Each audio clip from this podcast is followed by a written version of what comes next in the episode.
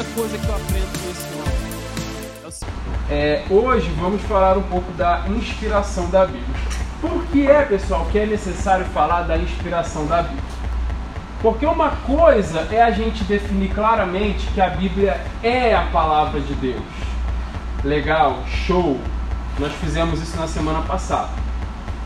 Agora, outra coisa é a gente entender como que a palavra de Deus se transformou em tinta e papel. Como que a palavra de Deus se materializou? Como que ela virou texto? Como que ela virou livro? Como que ela virou carta? É, algumas pessoas podem pensar, nós vamos falar isso aqui na lição, que Deus falava assim, Moisés, escreve aí, João, escreve aí, como se fosse um ditado, igual o ditado da escola, né? Onde o professor fala uma coisa e o aluno tem que escrever a gente vai ver que a Bíblia não foi produzida assim. A Bíblia não surgiu como fruto de um ditado. Algumas pessoas também acham que é como se tivesse baixado alguma coisa e o cara começou a escrever e blá blá blá e saiu a Bíblia. Também não foi isso que aconteceu. Algumas pessoas também acham que Deus deu a ideia, mas o autor da Bíblia escolheu as palavras. Também não foi isso que aconteceu. Esse tema da inspiração ele é um pouco complicado de ser compreendido. Como assim a Bíblia foi inspirada? Será que o cara estava lá nos afazeres e do nada veio uma ideia, não, tem que escrever isso aqui? Ou então será que o cara caiu num transe profundo, ele ficou hipnotizado e começou a escrever? Ou será que ele ouvia Deus falar e fala, para aí, deixa eu anotar. Fala de novo, deixa eu anotar. Não, também não foi assim que aconteceu. Nós vamos entender como que a Bíblia se materializou em palavras, letras, te textos, livros e assim por diante. Eu vou ler essa introdução aqui que está na sua revista. Diz assim: A inspiração divina das Escrituras foi operada sobrenaturalmente pelo Espírito Santo que nos deu a Bíblia, a única revelação escrita de Deus para a humanidade. Nesta lição, veremos que a inspiração é divina, verbal e plenária. Guardem essas três palavras: divina, que é a mais fácil de se compreender, né? É, é fruto direto da ação de Deus, verbal e plenária. Nós vamos entender o que, que quer dizer. Nesse sentido, a Bíblia Sagrada é para o crente salvo a inspirada inerrante e infalível palavra de Deus. Então, por exemplo, existem pessoas como Moisés que subiram lá no alto do monte, ou então quando Moisés, a Bíblia diz que quando Moisés entrava na tenda, ouviam-se duas vozes, a de Moisés e a de Deus. Certamente Moisés anotou alguma coisa, mas Lucas, ele foi atrás de um, foi na casa de um, foi na casa de outro acompanhou Paulo em suas viagens. O que Paulo ia vivendo, Lucas ia registrando. Lucas não, não necessariamente né, ouvir Deus falar para poder. Então, a primeira coisa que vocês têm que saber é que a inspiração divina ela não é um processo uniforme. O que eu quero dizer com isso? Não acontece da mesma maneira com todos os livros da Bíblia. Alguns livros da Bíblia foram dados exatamente dessa maneira que vocês imaginaram, né? Moisés ali, ou então, melhor ainda, João no Apocalipse. Não foi João que escreveu Apocalipse? Ele fala que ele teve uma visão ali, filho do homem, ponte de pé, começa a escrever, porque eu vou te revelar, e João foi escrevendo, uma coisa ali sobrenatural. Mas Lucas, por exemplo, estava viajando com Paulo. Paulo andava e ele não estava. Paulo pregava e ele registrava. Né?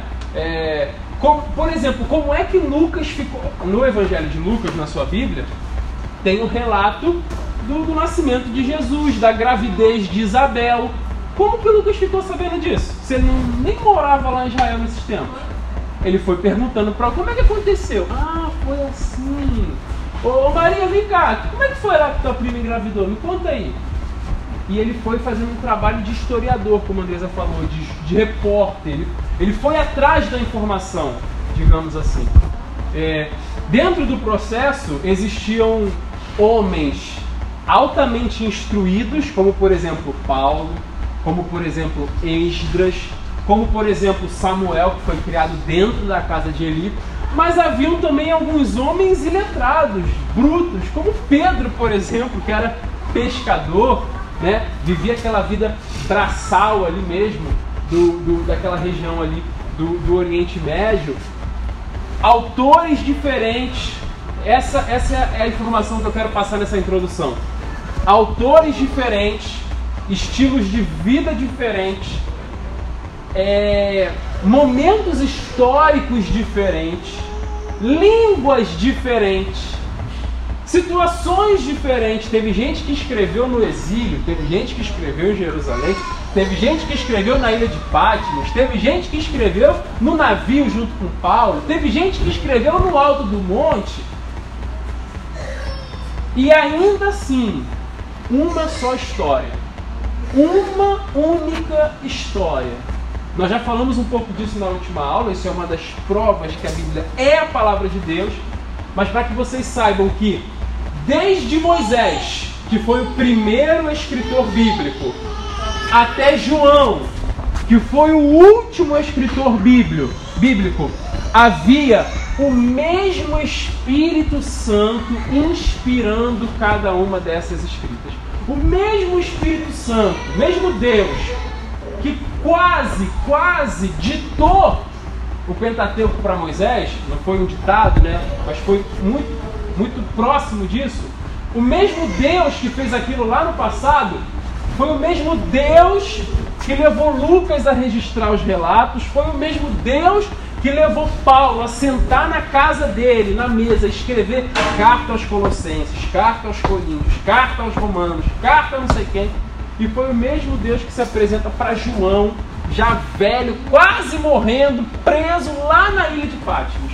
O mesmo Espírito Santo, ele estava por trás das cortinas, digamos assim, orquestrando todas as escritas da Bíblia, tá bom? E é sobre isso que nós vamos falar hoje, sobre a doutrina da inspiração.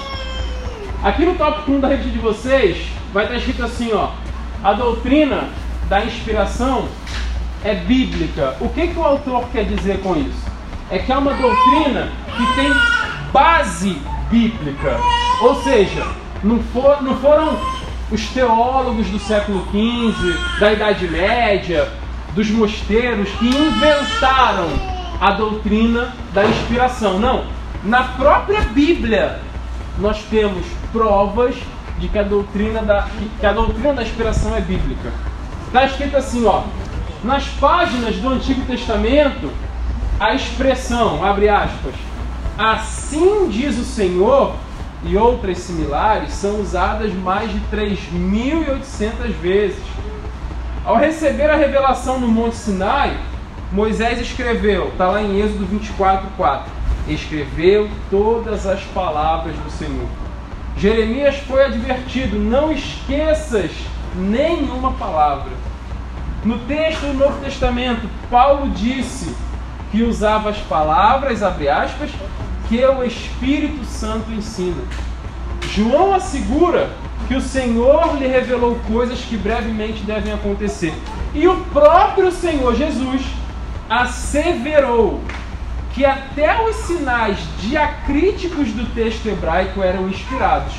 Quando ele disse assim, abre aspas, nenhum J ou nenhum tio se omitirá da lei. Assim sendo, as, a própria Escritura reivindica que a mensagem bíblica veio da parte de Deus. Então, por mais que a gente pense que ao longo de todos esses anos, ah, alguém pode ter deixado uma letrinha de fora, alguém pode ter deixado uma palavrinha passar, alguém pode ter colocado uma vírgulazinha errada? Não. O próprio Cristo falou que nenhum tio, nenhum J, e se não me falha a memória, lá no finalzinho de Apocalipse, lá no finalzinho está escrito que aquele que acrescentar ou tirar uma letra que for, sei lá, uma vírgula, um tio, alguma coisa assim. É, deixa eu pegar o texto aqui para não ficar só na minha imaginação. E, e, vai dizer que, de fato, cada, cada vírgula, cada ponto, cada sinal precisa ser respeitado. Está aqui, ó, Apocalipse 22, verso 18. Eu, a todo aquele que ouve as palavras da profecia desse livro, testifico. Se alguém lhes fizer qualquer acréscimo, Deus lhe acrescentará os flagelos escritos nesse livro. É, e se alguém tirar qualquer coisa das palavras do livro da profecia, Deus também tirará a sua parte da árvore da vida, da cidade santa e das coisas que se acham escritas nesse livro. Então, nenhum detalhe, pessoal, nenhum detalhe da Bíblia é sem motivo, é por acaso ou é em vão. Tudo que está escrito é fruto, é produto da inspiração divina. Aqui no tópico 2, a gente vai ter um termo grego bacana, diz assim, ó, a inspiração bíblica, ela é verbal. Está escrito: ratificamos que a Bíblia é divinamente inspirada. Essa tradução vem do termo grego, olha o que está escrito aí na sua revista, ó. Theopneustos, que significa literalmente soprada por Deus. Desse modo, a inspiração é chamada de verbal porque Deus soprou nos escritores sagrados aquilo que deveria ser escrito. Porém, os autores bíblicos não foram usados automaticamente, como se eles escrevessem um ditado. Eles foram instrumentos de Deus, cada qual com a sua personalidade e talento, escreveram inspirados pelo Espírito Santo. Na outra página, essa ação divina foi tão intensa que todas as palavras registradas na Bíblia eram exatamente as palavras que Deus queria ver empregadas nas Escrituras. Será que a gente consegue crer nisso? Que cada palavrinha, por menor que seja, foi Deus que projetou de estar ali? É uma coisa um pouquinho, pelo menos na minha opinião, né? Um pouquinho difícil, um pouquinho, sei lá, não é tão fácil de você conceber que a Bíblia, nas milhões ou milhares de palavras que existem na Bíblia, todas elas são divinamente inspiradas. Mas sabe como é que isso faz diferença para a nossa Bíblia, para a nossa vida? Se eu não creio que tudo que está escrito na Bíblia é divinamente inspirado, quando eu estiver lendo a Bíblia, eu vou pular a genealogia. Quando começar aquela genealogia enorme, fulano gerou ciclano, gerando ciclano, gerou, fulano gerou Beltrano, Beltrano gerou, eu vou pular aquilo ali. Sim, ah, isso aqui é genealogia, não vou ler não. Dentro das genealogias tem muita coisa que nos presta. Se eu não entender, quando começar aqueles relatos lá da lei, aquelas coisas, ofertas, e você vai trazer uma efa de flor de farinha e duas pombinhas e pá, pá, pá, pá, pá, você vai passar por aquilo ali batido.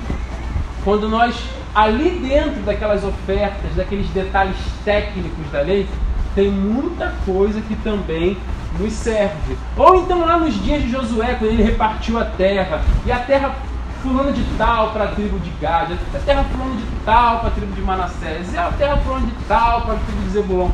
Aquelas coisas meio dados históricos da Bíblia, a gente pensa, ah, isso aqui não serve para mim, a gente passa batido mas tudo ali tem alguma serventia para nós. Pode ser que a gente não entenda no momento, mas em algum, algum, algum tempo, alguma hora futuramente, a gente vai entender. Você está aqui hoje, já se deparou com algum texto na Bíblia que aos seus olhos parecia não ter muita utilidade para você? Tipo genealogia, esse tipo de coisa, sim ou não? Sim. Acho que todo mundo aqui, né? Mas cara, a, através dessa lição do que a gente está tratando com essa lição, a, o meu convite é comece a olhar para esses textos com um pouco mais de cuidado. Vai procurar o nome da o que, que significa o nome daquela cidade, o que, que significa o nome daquele camarada, o pai, o avô, o bisavô dele, o que, que serve aquilo ali. Eu vou dar um exemplo muito bom para vocês. O livro de Ruth, ele tem quatro capítulos. O último, o último capítulo de Ruth traz uma genealogia pequenininha. Nessa genealogia está escrito assim, ó: Estas são as gerações de Pérez. Pérez. Aí fala, Pérez foi pai de fulano, foi pai de não sei quem, foi pai de não sei quem. Pai de Boaz, que foi pai, que gerou Obed e que gerou Jessé, pai de Davi. Olha que interessante. Boaz, eu acho que é isso. Boaz, que gerou é, marido de Ruth, né? Que gerou Obed, que gerou Jessé, que é pai de Davi. Um negócio desse. Só que eu pergunto para você, lá no começo, onde no livro de Ruth está escrito: Estas são as gerações de Pérez. Pergunto para você, quem é o pai de Pérez? Alguém sabe de cabeça? Quem é o pai de Pérez? Pérez ele tinha um irmão gêmeo chamado Zerá. Quem é o pai de Pérez? Pérez e Zerá, que um saiu, aí amarraram a fitinha no dedo, ele voltou, e depois saiu outro. Quem é o pai de Pérez? Judá. É o caso de Judá e Tamar, lembra? Judá e Tamar se deitaram. Então, na verdade, o que a genealogia de Ruth está falando é que Davi é descendente direto de Judá. E nós sabemos que a bênção que Jacó liberou sobre Judá é o que? O cetro não se apartará de Judá. O rei de Israel virá de Judá. Então, se eu estou lendo o livro de Ruth, ah, agora é genealogia. Cara, eu vou perder o tesouro do livro de Ruth. Porque o livro de Ruth todinho ele é escrito para provar que Davi tinha sangue real. É para isso que serve o livro de Ruth, para provar que o rei Davi, aquele moleque que, que é, Samuel ungiu lá no meio da casa, ele tinha sangue de rei, ele era descendente direto de Judá, um dos doze filhos de Jacó, e aquele filho que recebeu a bênção, que dele sairia o rei de Israel. Aí eu pego a genealogia de Ruth, passo por cima dela e perco o tesouro, né? Então, um exemplo prático para a gente entender como as genealogias são importantes. O nome das cidades são importantes. O nome das terras, o nome dos reis, nome, tudo que está na Bíblia tem um certo tipo de importância. Ah, Júlio, mas eu passava batido mesmo. Eu também já passei batido por muitos desses textos, mas sabemos que o certo é fazer uma leitura diligente, prestando bastante atenção, procurando os detalhes de cada vírgula, de cada tio. Por quê? Pode ter alguma coisa ali que vai servir para gente. É muito necessário. É, agora, para fechar o primeiro ponto, eu vou abrir a palavra para vocês. Aqui, ó, no 3, a inspiração bíblica ela é plenária. Nós vamos entender o que significa essa palavrinha plenária. A inspiração da Bíblia também é plenária, isto é, inspiração, a inspiração é total e completa, tanto do Antigo quanto do Novo Testamento. Então a palavra plenária significa plena, completa, não falta mais nada. Nossa declaração de fé professa que a inspiração da Bíblia é especial e única, não existindo um livro mais inspirado e outro menos inspirado, tendo todos o mesmo grau de inspiração e autoridade. Para por aí. Olha o que a gente está falando. Não existe um livro mais inspirado e um livro menos inspirado. Eu acho que Lucas e Apocalipse são um exemplo perfeito, né? Como é que João escreveu Apocalipse? Ele estava na ilha de Fátima, pá, teve uma visão gloriosa, caiu como morto, Aí foi ali levantado por Jesus, escreve o que vai acontecer. João estava lá, mano, preso na ilha. Veio a revelação. Pá! Ele registrou. Agora compara com Lucas. Lucas teve que subir no jumento, ir na casa de um. Ô fulano, como é que foi que aconteceu? Foi assim, ir na casa de outro. Paulo, vou contigo, vamos pro navio, vamos para lá, vamos para cima, vamos para baixo. E Paulo está morrendo lá, eu vou junto com Paulo. Lucas ele teve que fazer um trabalho de, de, de repórter mesmo. Um, um, uma investigação, é, foi o que o Lucas fez. Pergunto eu para vocês, qual dos dois livros é mais inspirado? João, que foi aquela coisa pá, maravilhosa, visão, pá, ou Lucas, que teve, a, teve que ir atrás da informação? Resposta: os dois são igualmente inspirados.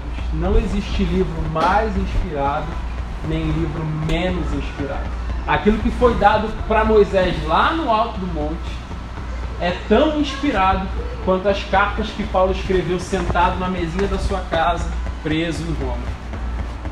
É tão inspirado quanto. Não existe um livro mais inspirado que outro. E pelo fato de a revelação ser plenária, não existem novas revelações, tá bom? Não existe, é, da, sabe, não vai existir alguém que vai se levantar, eu tenho agora a continuação do Apocalipse. Não, não, não, não, não. Deus me revelou um livro aqui do Antigo Testamento, tem que entrar lá. Não, não, não, não, não, não, não, não. Não existem novas revelações. A revelação ela é plenária, final e completa. E agora, só para a gente terminar um, um, tema que nós falamos na última aula, vou continuar lendo aqui. Ó. Significa que nenhum texto deve ser desprezado. Aos Romanos, lemos que tudo que dantes foi escrito para nosso ensino foi escrito.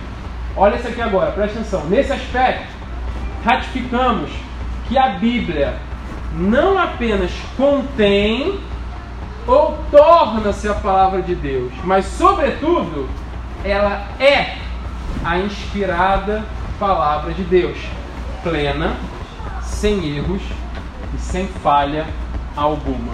Lembra que na última aula eu perguntei para vocês: a Bíblia é, a Bíblia contém ou a Bíblia torna-se a palavra de Deus? Resposta: a Bíblia é a palavra de Deus.